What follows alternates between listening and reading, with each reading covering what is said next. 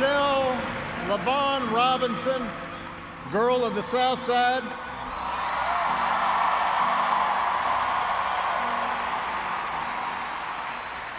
For the past 25 years, you have not only been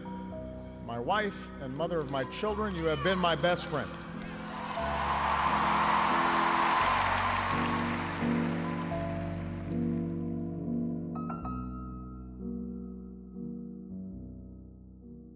嗨，大家好，欢迎大家来到安全出口，这里是三楼的胡聊会议室。那首先先给大家介绍一下我们今天的嘉宾萌萌老师。大家好，我是萌萌，我是企鹅蓝灯出版社的编辑。欢迎欢迎。其实这一期节目我非常紧张啊，因为给我的压力特别大。首先，这是我啊，作为我们电台唯一一个第一次单独跟一个朋友一起来聊一本书，这是压力。第一大哈，第二就是这本书对于我来讲，还是看完之后还是一个比较精神层面的一个感受。这个书，呃，是一个偏女性的视角来去跟大家去展开这么一个分享的。呃，它最早是不是有一个书是叫《Becoming》是吧？啊，对，《Becoming》呃，其实是他的第二本书。嗯，但是《Becoming》是他的第二本是吧？对，这是他第三本。之前有一个叫《美国是种植》是吧？对对，那个就比较冷门一些，比较冷门。《Becoming》是他的自传。然后在介绍这本书之前，我觉得先给大家介绍一下米歇尔·奥巴马这个人啊。呃，简单跟大家介绍一下，是二零零九年到二零一七年担任美国第一夫人，作为普林斯顿大学与哈佛大学法学院的毕业生，他作为律师啊。就职于芝加哥的呃一个律所，并在那里遇到了她未来的丈夫，也就是她在这本书里面一直在亲密关系里边一直提到那个奥巴马，我们大家都知道的这位美国的黑人总统。后来呢，她分别呢在芝加哥的市长办公室，还有芝加哥大学，包括医学中心工作，在平常热衷于在一些非营利组织啊进行一些活动。然后呢，刚刚提到那个 Becoming，还有美国式种植这个作者。今天我们聊的这一本叫《我们携带的光》，是他的第三本书了。呃，这本书其实我给我的感觉就是，他啊，作为母亲、作为女儿、作为伴侣、作为朋友，还有作为美国的第一夫人，她的种种的一些经历，然后种种的一些感受、想法，在这个书里面，如果大家想了解的话，可以去呃买来这本书看一看。嗯，行，那我们今天就开始聊聊这本书吧。那这样，我觉得萌萌老师可以先给我们介绍一下这本书。你看完之后，或者是说在看之前，你有什么样的一个感受？呃，这本书是这样的，看之前其实我先有一个疑问哦，就是因为他已经出了这个《成为 Becoming》是他的自传，嗯，所以就是比较好奇，在大概间隔了四年左右，就是他会在写什么新的内容，嗯，然后那个当时第一时间拿到稿子之后，就是先翻了目录。嗯嗯，就是后来发现这本书的定位是这样的，正好也跟读者介绍一下，这本书类似于是一个工具箱。哦，对，就是它是一个类似于爽文大女主的她的工 工具箱，就是来告诉大家啊，其实告诉有点爹味儿了，就是来跟大家分享。嗯嗯，在面对就是生活中不同的困难的时候，大概是啊，米歇尔的工具箱里面有什么各种各样的工具。像是比如说如何去面对内心的恐惧，如何去拆解它。哦，对，嗯，还有像是怎么去呃处理亲密关系，特别是在你的另一半特别特别特别忙的时候，对，就是你可能要在支持他的同时，要怎么保持自我。嗯嗯，大概是这样的一本书。其实给我的感觉也是，第一时间看目录之后，我倒觉得这本书，呃，首先它不厚。对吧？然后再有就是说，看完目录之后，我觉得相对来说每个章节是比较独立的，对吧？包括一开始什么小的力量啊，其实他就想主张说，呃，就是别别忽视一点小事儿啊。当有很多繁繁杂的一些事情出现在你面前的时候，你可以一点一点做点别的，然后这些别的这些小事儿，可能慢慢的就会。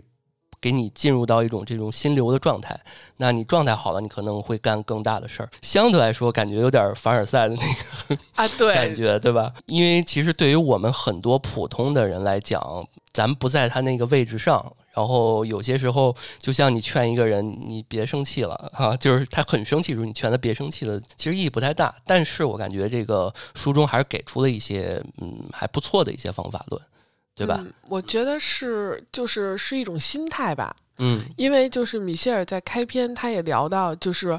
呃，他的工具箱不是万能的，嗯，就可能大家没有办法很简单的把它直接照搬过来。但是像刚刚就是您谈到的这个，呃，小的力量，它其实一个比较具体的场景，就是在这个疫情的初期，大家在没有办法出门，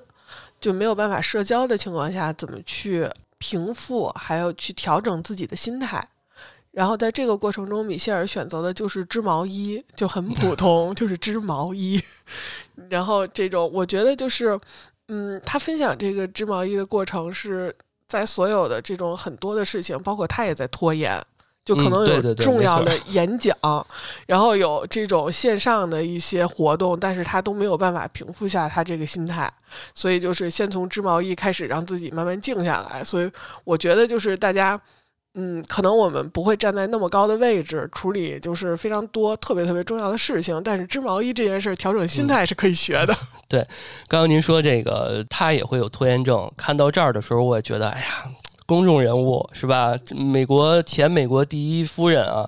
也也不过也会拖延症。那对于我们来说，那不是也是经常出现在这个身上的一个。你不能说不好吧？他因为有些人他就是放在那儿，他可能不知道该怎么处理，或者太多了，他可能就佛了，对吧？这几年不是佛系什么躺平这种，而且刚刚你说那个，他不仅织毛衣，他在疫情期间为了减轻很多父母还有孩子这些负担，他还为那个他还做了一播客。对吧？他每周更新的这种音频，他为孩子朗读这种故事书什么的，我觉得这个，我我我在想，他虽然是已经不是第一夫人了，可以什么都不干，或者是做一些别的事儿，但是他还有很多时间做这么小的一些事情啊。对，是这样，就是米歇尔在说自己这个最大的，就是他觉得他人生的一个标签儿，嗯，或者是特点，就是他是一个就是有永远都有代办清单的人。哦，呃，就是每天都有事情要处理，然后如果他是第一夫人的时候，有这方面要做的事情，但是当他。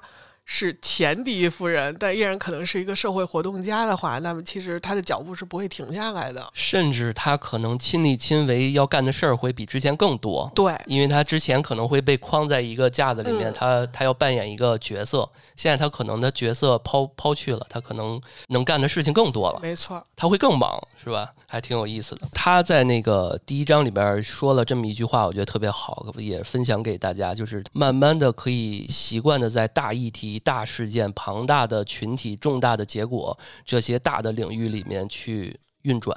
就是小的力量在这些大的事情里面一直在发挥这些作用。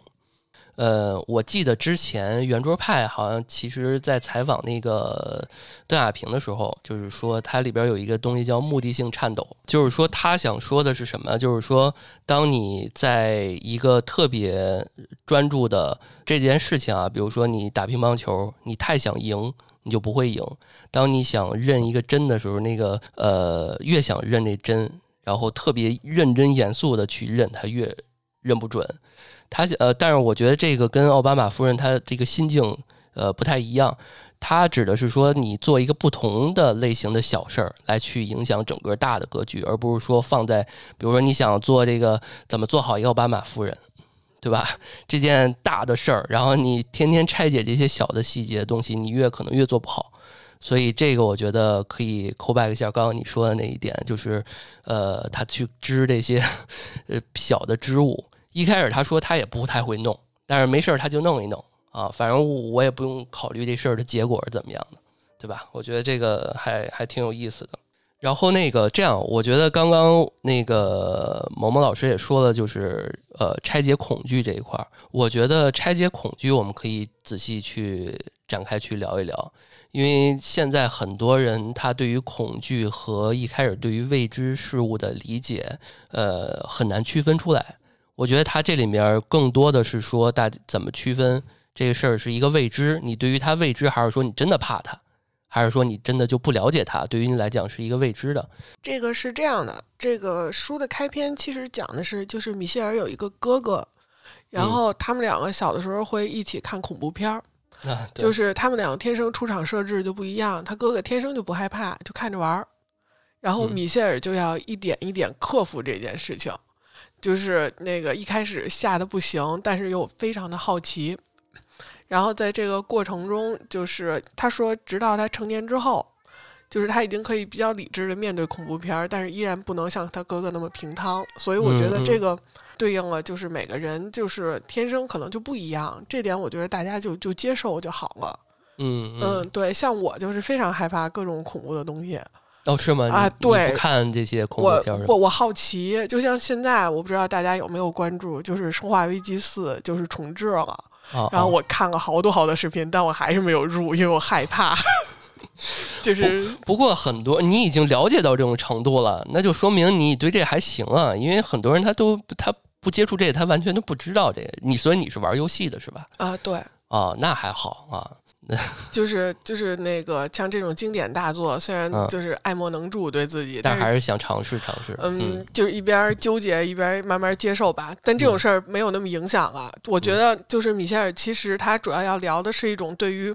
你没有做过、没有接触过、嗯嗯、没有掌控感的这些事物，你一开始也会很恐惧。嗯嗯，像是他小的时候就是登台表演，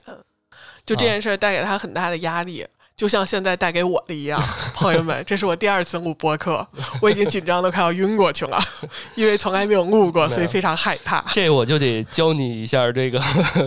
这个奥巴马夫人在里面说到一个词叫舒适的恐惧，就是说我们的目标不是说摆脱它。就是其实是拥有一种与险境共存的能力，就是在险境面前你可以保持平衡，还是思维还要清晰。因为其实他那个上台表演这个事儿，好像呃不是一两次出现一些小的一些问题，但是他都完全的去化解了，因为他知道马上他要干嘛。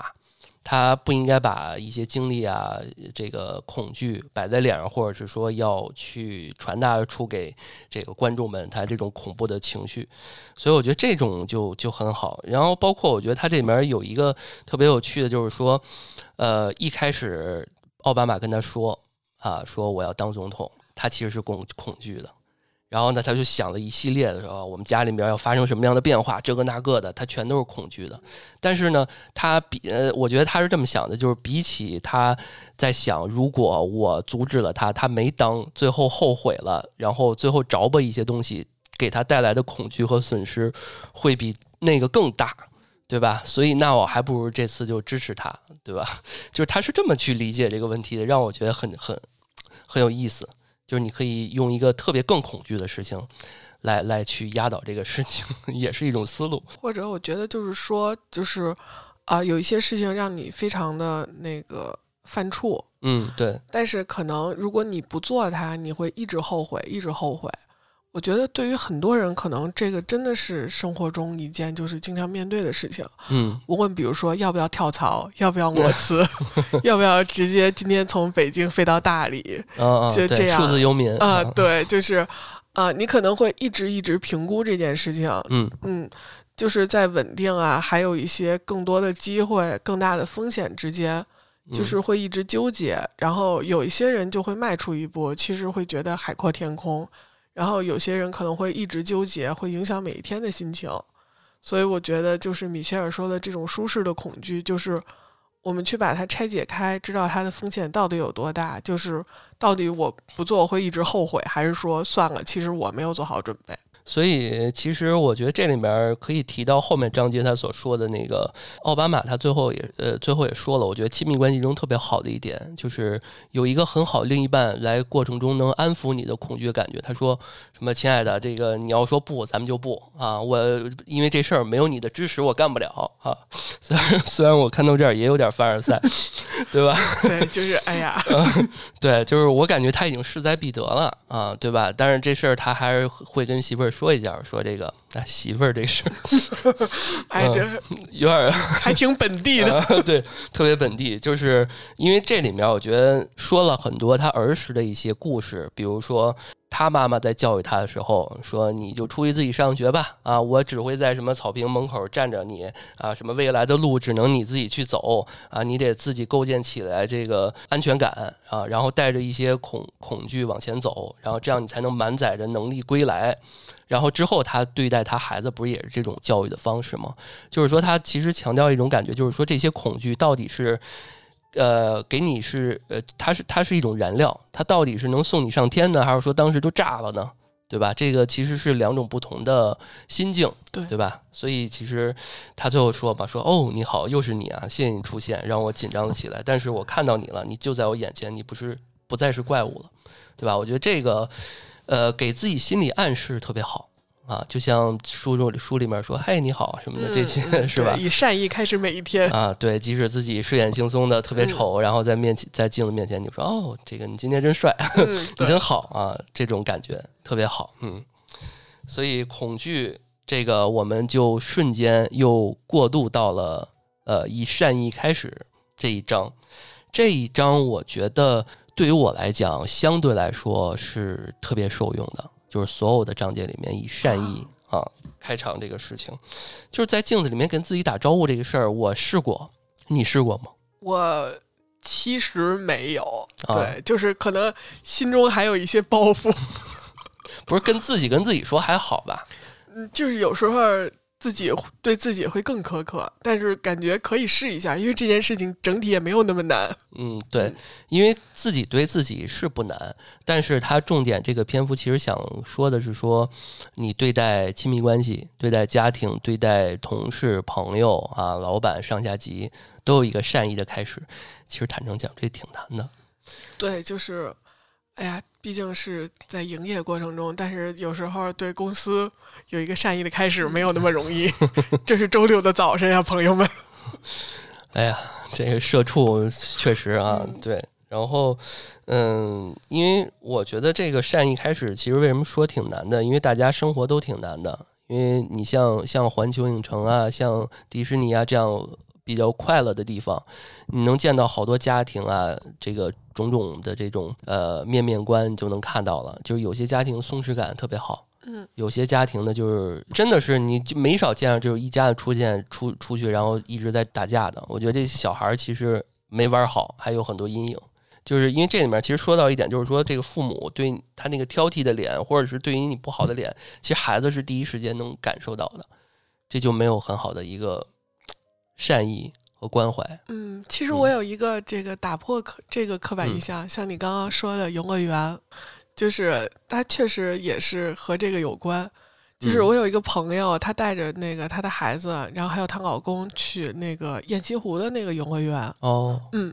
然后那个就是我朋友是那种就是非常非常的，就是希望孩子每天出来都有收获，希望他到游乐园一定要玩的充实。然后呢，正好是因为他是家里是一个小男孩儿，希望哦这些可以锻炼他的勇气，所以我朋友帮他安排的就是像激流勇进，然后所有的那种云霄飞车，就是非常非常刺激的项目。然后那个他儿子就是站在激流勇进前面就崩溃了，然后我朋友一直在说为什么不去玩儿，为为什么不让自己得到成长？为什么今天不一定要有就是非常明显的收获？嗯然后这个就是我感觉像一个很有野心勃勃的，就是希望孩子有所成长的母亲，非有非常高的期待。嗯，对，嗯，然后呢，那个她她的老公并没有逃避这件事儿，而是帮着她孩子一起说服我朋友，就是调分缕析，就是。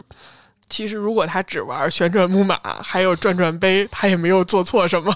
他是一个男孩儿，他不需要一定征服云霄飞车。因为我们之前聊过男子气概这个事情，嗯就是就一直是被绑架男生很长时间，男孩子哭什么哭，就这些，你就必须要强强硬的说自己要扮演这个角色，就是为为什么不去玩最刺激的项目？为什么边上姐姐都敢玩，你不敢玩？然后我觉得就是这点可能像刚刚稍微 Q 到了一个，就是那个松弛感，嗯，对，就是普通人就是不用不用像一个那个真正老钱或者财阀那么松弛，就是也做不到。但是去游乐园不要带那么严重的任务感，我觉得很重要。嗯，就你只是去寻找快乐的嘛。嗯，对，那我就去一个项目，我就一天玩十遍这个，别的我不玩，那我花钱也值。或者我今天我就想玩那一个，我玩完我出来了，那又怎样呢？无所谓。对，而而且我之前我看了一个采访，就是国外的一个博物馆，然后一个中国采访一中国家长，中国家长说，我们都就是参观了这么多，还有几个没看，就是他他以这种任务，我得达成多少个进度什么的。对，我觉得就像说回来，米歇尔的妈妈其实是她有一个比较简单的，就是闹钟育儿法，其实就是她会。帮米歇尔定好他的闹钟，但这件事情的机会只有一次，就是你自己去倒推，每天早上你要几点起床，然后你会把晨间的一切，就无论是早饭这些都准备好，就是这样之后再去上学，然后妈妈只会辅导你一次，后面如果你上学的时候迟到了或者什么，你要学会为自己负责任，而且你自己出门之后，就是从家里到学校的那条路。嗯，就是你，你完全可以自己走，你不需要每天都有人接送。就是我觉得，母亲的话，就是把一些事情给孩子更多的信任，会让母亲本身也没有那么焦虑。因为其实这里面有牵扯到很多种族一些相关的问题。因为比如说，好像有一次他外祖父好像要接他什么的，结果呃，从来他就没有开过到那条街上去。然后，呃，就是因为他好像怎么着的，他就他祖外祖父就要必须承受着一些呃不好的一些感觉。但是你明显感觉他为了不让人歧视，他还那天精致打扮了一下。其实这些东西都压在他的身上，他就想让自己坚强起来。这个其实是一个怎么说呢？就是 这么多凡尔赛里面，我觉得算是一个他嗯，对于他来讲特别大的一个难题吧。也是一直他在抗争的东西。然后善意开始，我觉得还有一点，你看那个，咱们举一个也是亚洲例子，就是日本的那个小学，还有什么，反正各种学校吧，老师都会在门口欢迎，然后特别开心说啊，你今天真不错啊，你今天啊你也来了什么的这种。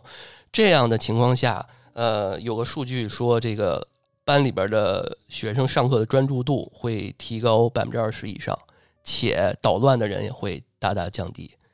就是每天早上起来有这么一个欢迎的仪式啊，就是所谓的以善意开始。这一点，我觉得好像咱们这边的学校好多地方也慢慢有意识到这个问题。现在可能还好一点，之前我小时候可真没有。我觉得我好像最近看一个泰国的博主，就是他的两个双胞胎女儿去上学，就是泰国那边真的很热情。然后我自己的就是这方面的记忆，嗯，就是老师会检查我有没有戴好小黄帽，小黄帽对，有没有穿校服，然后头发有没有太长，抓着你去。我之前真是做操的时候，老师直接把头直接拉拉我过去，去他办公室给我剪头发了，就一直是这种恐怖的阴影。你就笑着欢迎你，怎么怎么可能做梦？对啊你这就做梦的，嗯。所以就是说，真正成长是开始于说你怎么能够喜悦的看见自己。这个其实是这一篇章，我觉得对于我来讲最大收获。成年人不要轻易的改变别人，就是尽可能用最自己最大的善意去面对别人就够了。这样其实你就会松弛很多。而且是最大的善意面对自己，每天先从镜子里跟自己打招呼，然后把善意散播给别人。对，然后下一个章节其实他想说是这种从小被贴这种标签儿，因为其实大家都知道奥巴马夫人她比较高嘛，对吧？超级高了，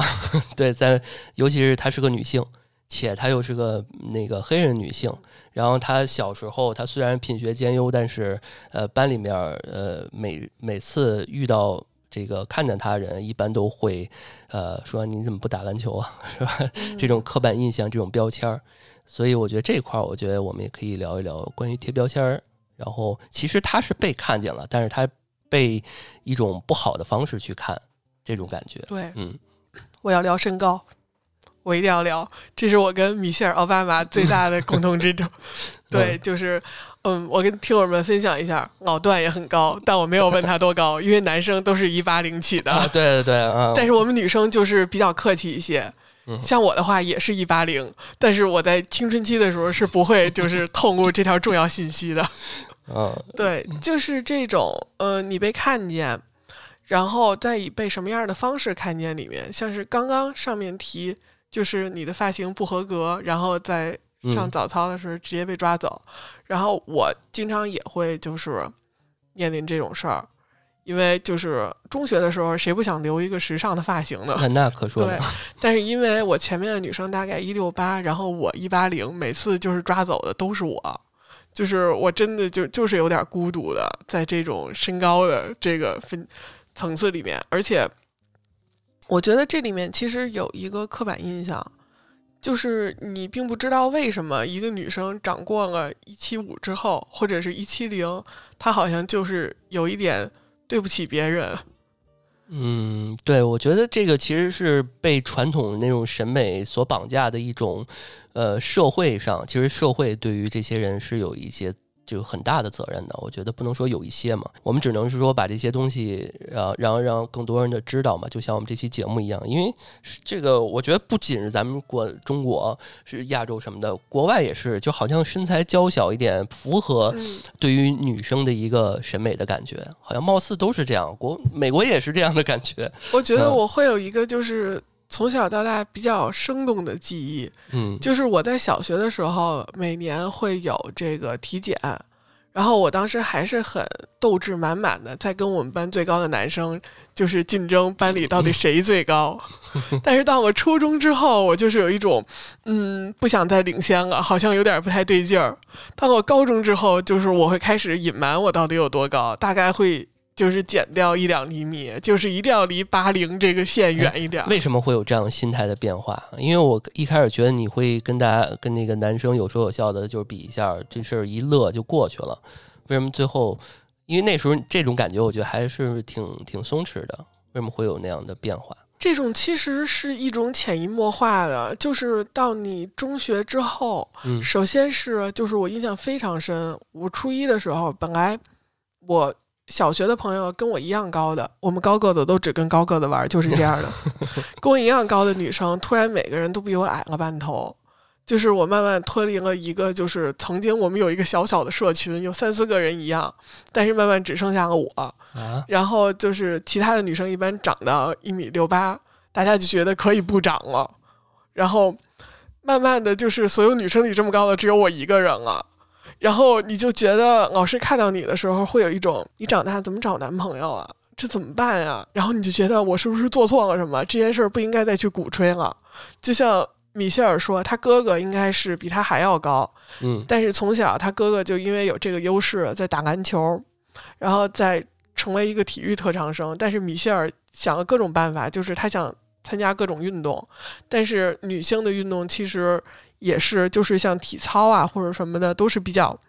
就是喜欢一些更娇小的女生，她的效果会更好。嗯，嗯，对，对。然后这个篮球的话，我不知道米歇尔为什么没有就是去开展一下这方面，也可能可能是这样的，长得高的人不一定运动好。不要问我怎么知道的。他他其实在这个文中说了一点啊，我觉得说特别特别好，就是我觉得这个什么啦啦队这些东西应该就就给它取消了最好。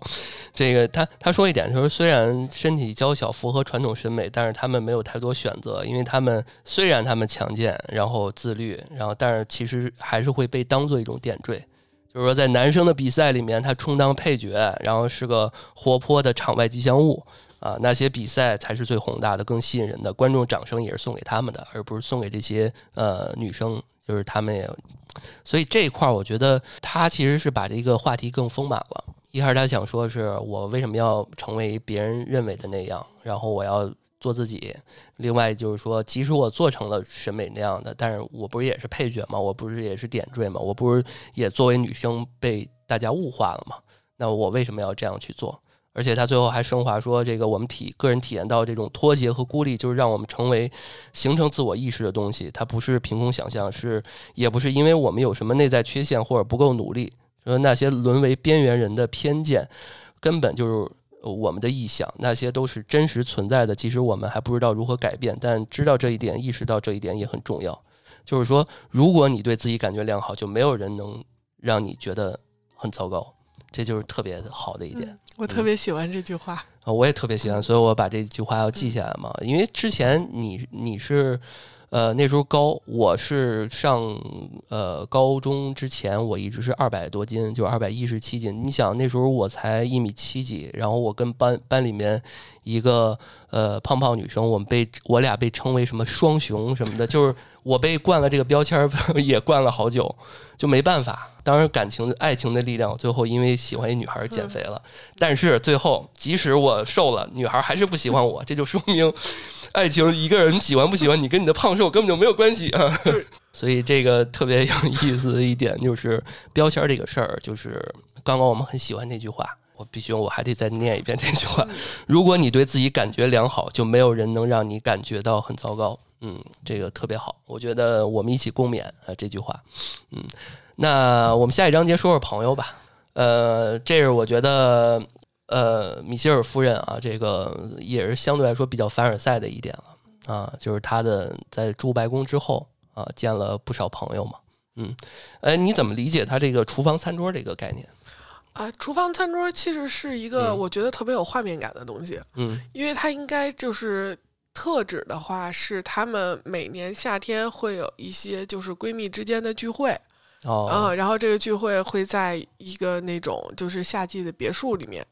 然后这个餐桌的话，大概会有比如说七八个女性朋友，大家一起去分享一些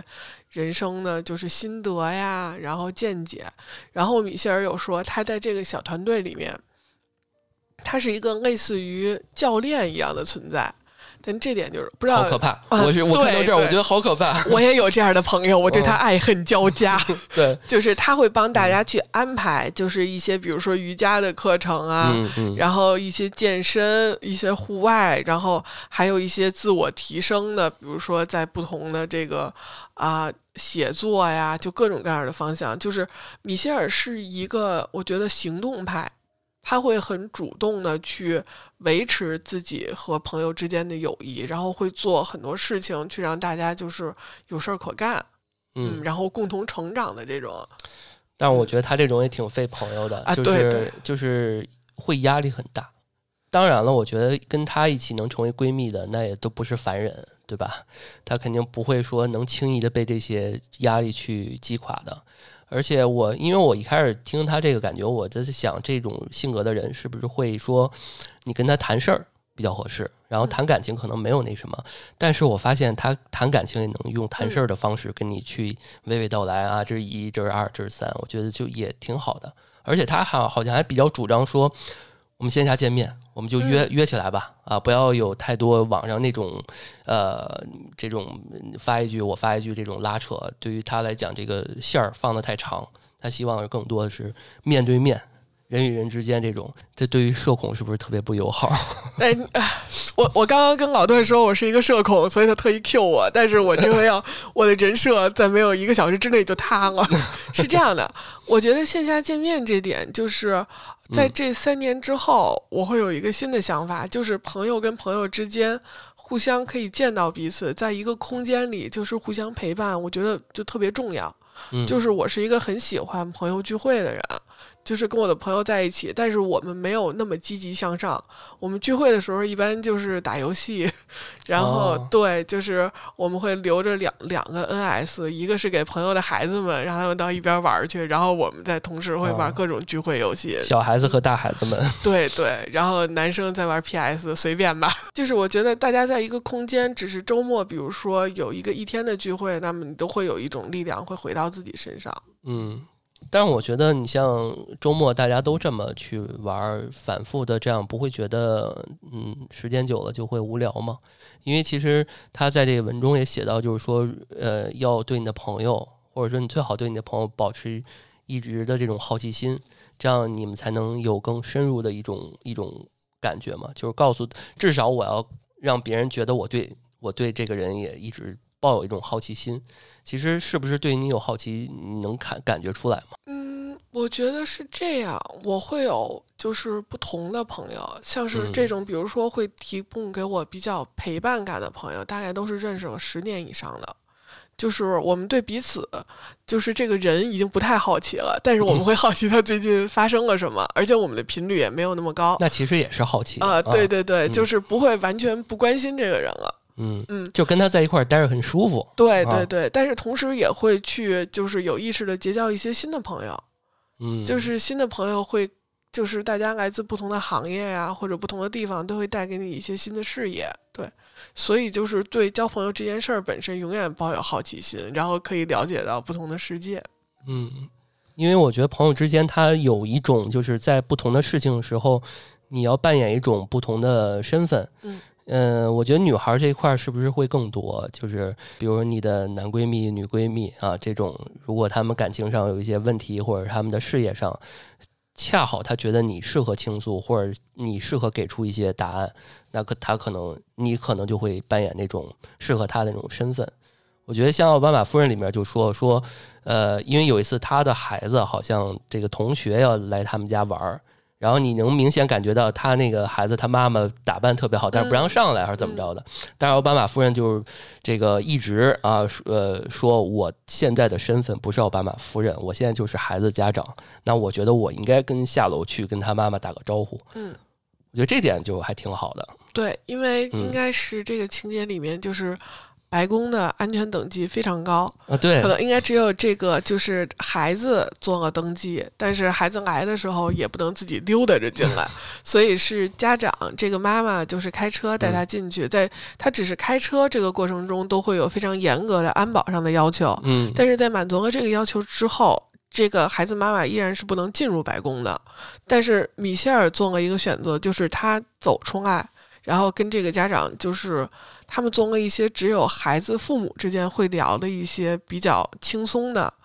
然后嗯这种第一次见面的这样的话题，然后最后他们就是彼此拥抱了一下。后来这个妈妈就是也成为了她的一个闺蜜，闺蜜，对对对对，说之后就不会再精益打扮了什么的。对对对，但我觉得也挺好，一一第一次见面，我觉得应该打扮打扮，对，然后就说说他下楼的过程中，我就看保安旁边一直拿对讲机，不同的不停的在那儿去去说，我觉得你是什么身份，你就应该做这个身份最适合做的事情，或者你在这个身份下你最想做的事情，不要给自己设太多的限制，我觉得这个就就挺好的。那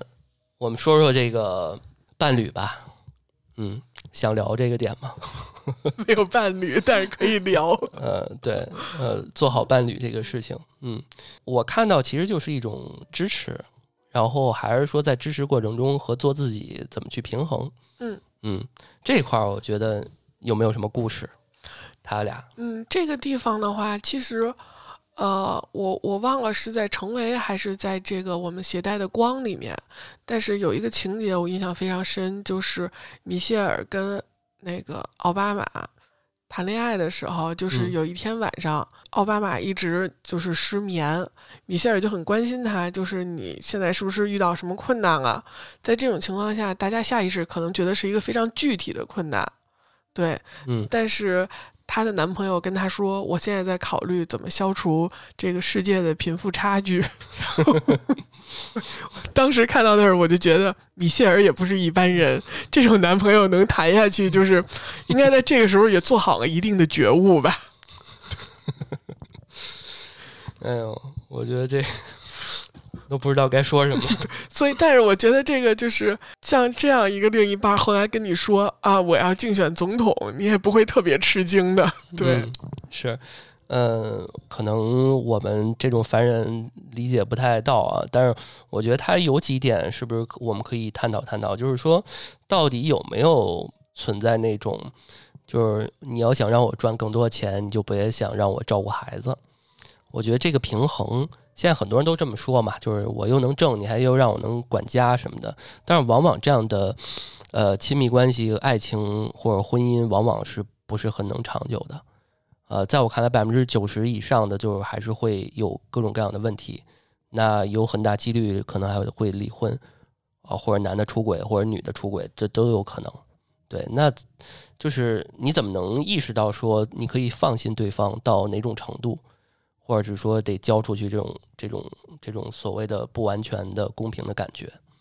嗯，这个你怎么？我我觉得奥巴马夫人是不是也给出了一些答案？呃，我印象比较深的是，就是首先就是看他们整个谈恋爱的过程，嗯。就是比啊，那个奥巴马是一个夏威夷人，这点当时是让我啊，他们去全家去那边度假嘛，对他第一次去的时候，他也说了，讲了嗯这个故事。对，嗯他是一个就是跟可能整个这个大陆上还不太一样，就其实是比较跳脱的，嗯然后一个比较遥远的小岛上的人，然后首先可能是两个家庭之间这种完全的接纳很重要，就是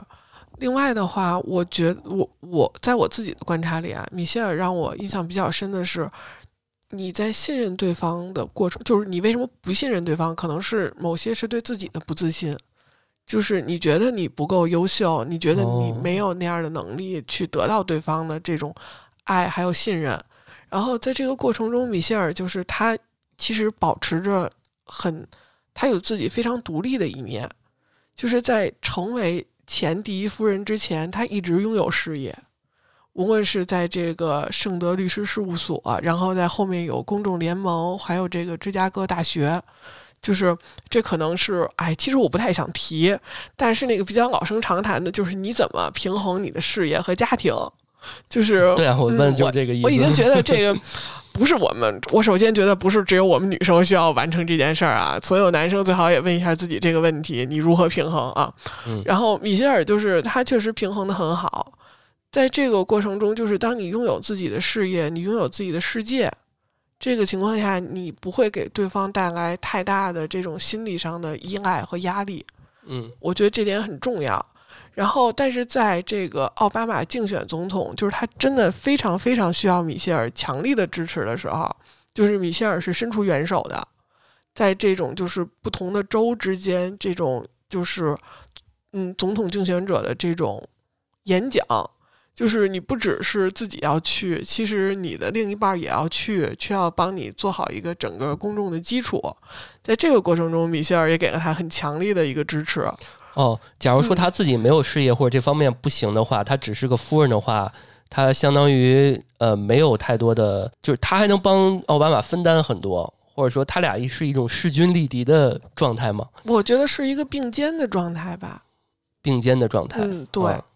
当然了，是个加成，呃就是后面的前第一夫人好像并不拥有自己的事业，都行，你可以活成任何你想活成的姿态，啊，对。但是看哪个姿态是后你面总统的。夫人看能不能出本书，我们来看看他们的生活。我们可以做这种比嗯较的阅读。对，呃，我反正我看到这儿，我听出来，虽然我也没有这个结婚啊什么的，就是，但是我看出来，他不是说，呃，天平两端，不是说你跟你的另一半，他是说这天平是你自己心中的，呃，不是说我这边事业和那个老婆这边是这个家庭，我们就平了。对吧？他可能更多是说我自己到底是家庭跟事业，我怎么去配比？嗯，然后你这个配比要跟对方去沟通，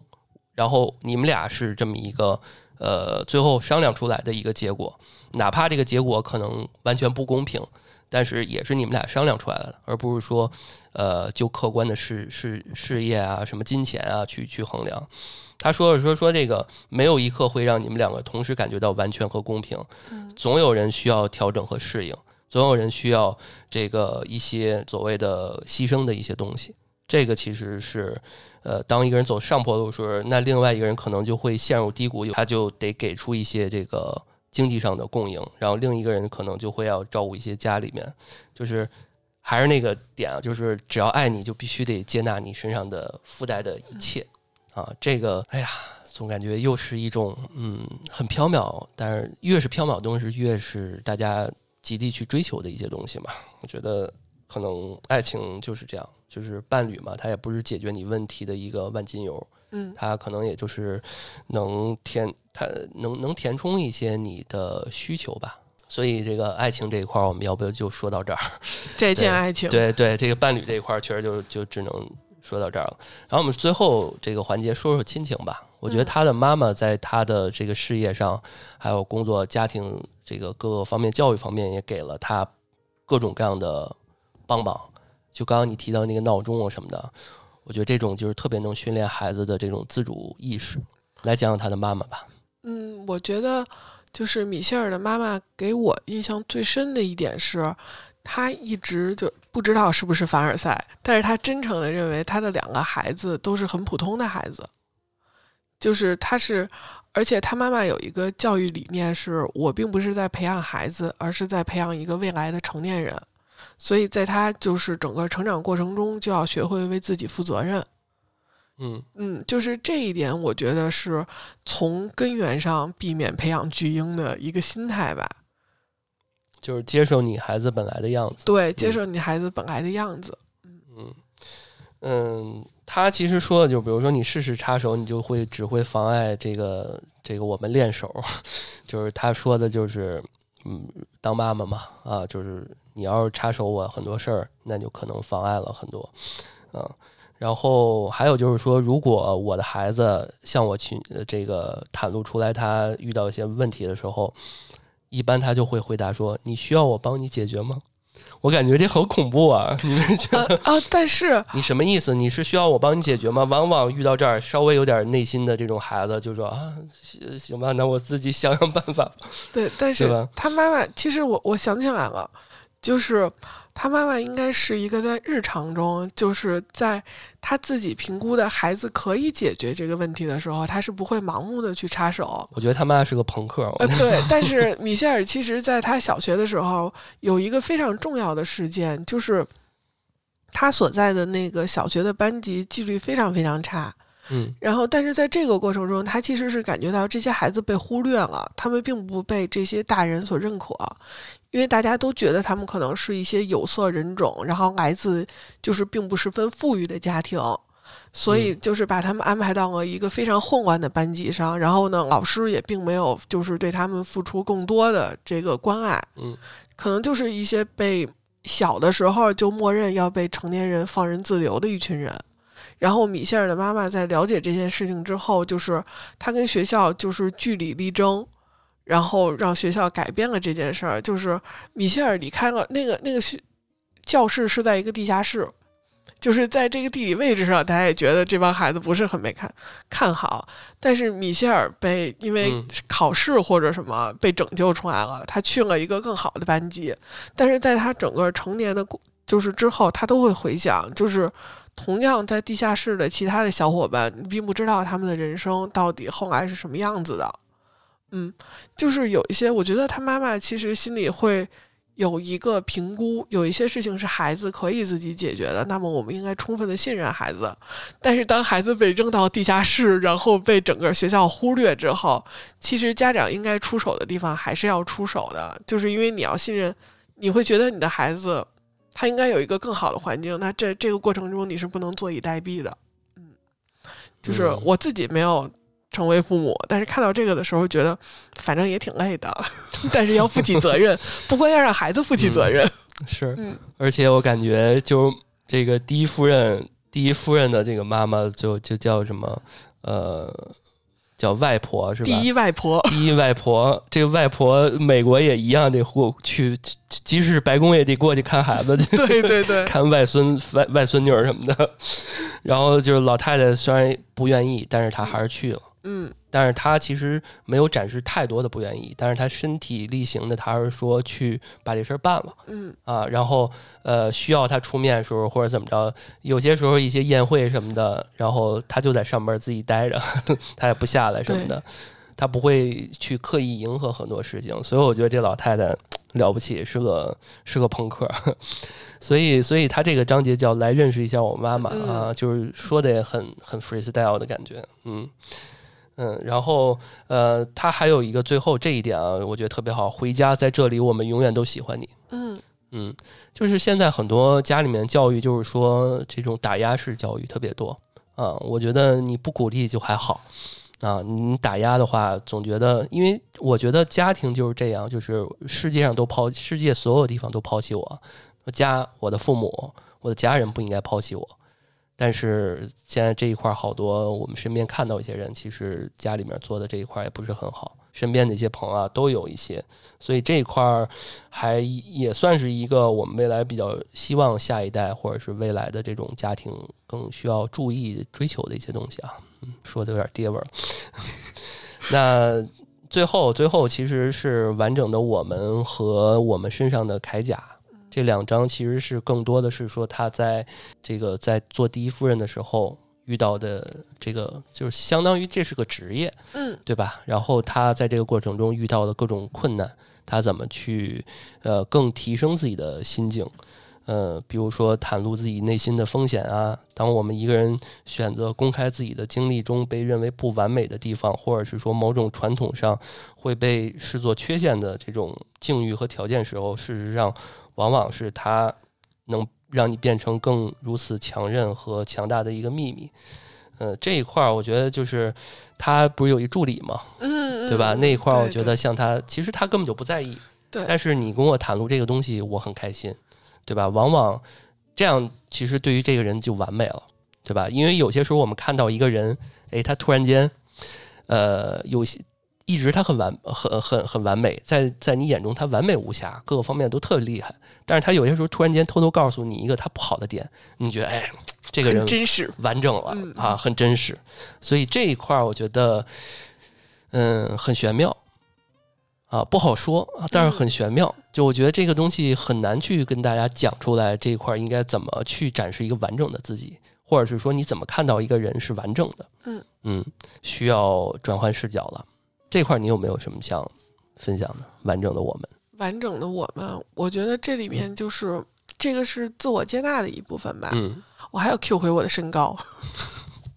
大家好，在我度过青春期之后，我完全接纳了自己。我们在评论区说，呃到时候给留言说萌萌老师到底有多高？对，就是当你觉得某些事情你没有做错的时候，嗯就不用对自己有那么大的负罪感。像刚刚老段说到的，应该是他的助理，就是他助理的父亲，其实是在监狱监狱，对对，但是这个其实跟这个小女孩没有任何关系。但是这种我觉得会有一种类似于原罪一样的感受吧，就是自己的父亲，这就说明美国第一夫人的助理是不做背调的。对，是这样的。嗯然后呢，但他跟就是他在帮米歇尔大概工作了十多年之后，嗯然后有一天他说：“嗯，我们需要谈一下。”这个画面我觉得很美剧，对我们要谈一下。然后米歇尔就很紧张，因为这种情况下感觉他要离职。但是这个嗯女孩其实说：“嗯，我一直隐藏着一个秘密，就是我父亲其实是现在在监狱里。”然后米歇尔的回复是：“哦，我以为你要离职呢，多大点事儿。”就是就是，我觉得这个女孩在有十，其实不止十多年，应该是她整个成长过程中，她都在隐瞒这件事情。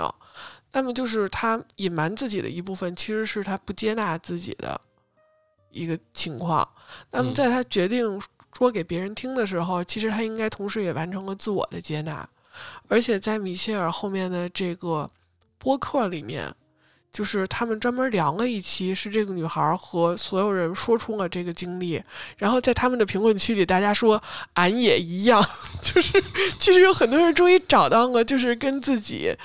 就是你觉得，嗯，是不是只有我一个人这样？是不是只有我一个人这么不好，或者背负着什么？但是当你找到同伴的时候，我觉得会是一个非常非常好的体验。嗯，然后我觉得这一块儿，呃，我们也就先聊到这儿了啊。这个身上的铠甲，这最后一章，呃，倒数第二章吧。这个身上嗯铠甲是，对，嗯、倒数第二章就是，嗯，他其实想说的是说，如果你穿上太重的铠甲行走，处处防备，时刻准备好要去战斗，会让你行动不便。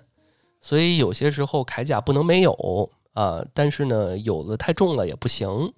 所以它其实是一种又又是一种平衡。嗯所以我觉得当美国夫人确实这这这个要要做的事儿，有些时候你说的一些话，呃，搭上她还是一个跟她老公相当于是一个呃，就水平，就是在她的业务本身法律这一块儿应该是这旗鼓相当的感觉，可能视角和格局要看的事儿不一样，但是他也是一个非常厉害的人嘛，所以他即使是这么厉害人，他还要去考虑很多，呃，说话怎么去说，所以这里边，呃，他想说的是给自己的一个信心。啊，叫它里边提到一次信心显示器啊，我觉得这也挺好，就是生活教会我的重要一课就是随机应变和准备这个周全这两个矛盾的事物。就这个，往往随机应变和准备周全嗯，啊，这两个都要考虑，就好奇怪。哎，机会是留给有准备的人。呃，对啊，但是你还得随机应变。对，就就是它不是一个，有些人他有 Plan B、Plan A、Plan B、Plan C 这个等等等等，但是它是 Plan A 和 Plan A 以外的所有的东西。嗯，对，对，它其实是一个合集，这个就太厉害了。所以有啊工具箱。哎呀这个太太可怕了，我觉得 又又铠甲吧，又这个这个完整的我们吧，我觉得，嗯，夫夫人这个不知道第三部会会出什么书，嗯，我们也在等。对，看看这个做呃这个前这个夫人之后啊，这几年做的事业，因为我比较期待是说他疫情之后，疫情之之中可能有些东西没有那么方便做起来，那现在疫情之后后疫情时代，呃，有没有什么更新的动向？这是上来就重磅发了这么一本书嘛，嗯。嗯、那这本书我们差不多今天就聊到这儿，然后也非常感谢呃萌萌过来跟我们一起来分享这本书。那也非常感谢听众们在本期节目下方留言评论，分享你对于这本书或者是说对于这期节目的一些感受。然后我们会抽取三位的听众，送出这本由中信出版社和企鹅图书为大家呃呈现的这一本呃我们携带的光。好，也感谢萌萌这次呃到来我们的安全出口来分享这一期的节目。好，感谢大家收听，我们下期再见，拜拜。拜拜。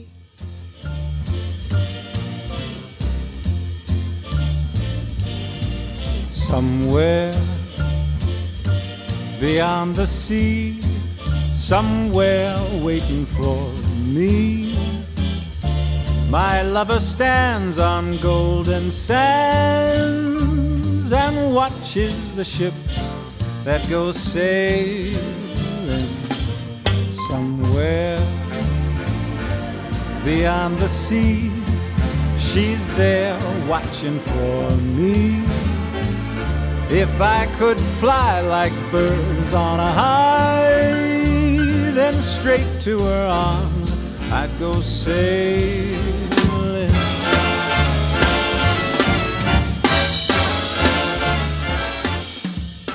is far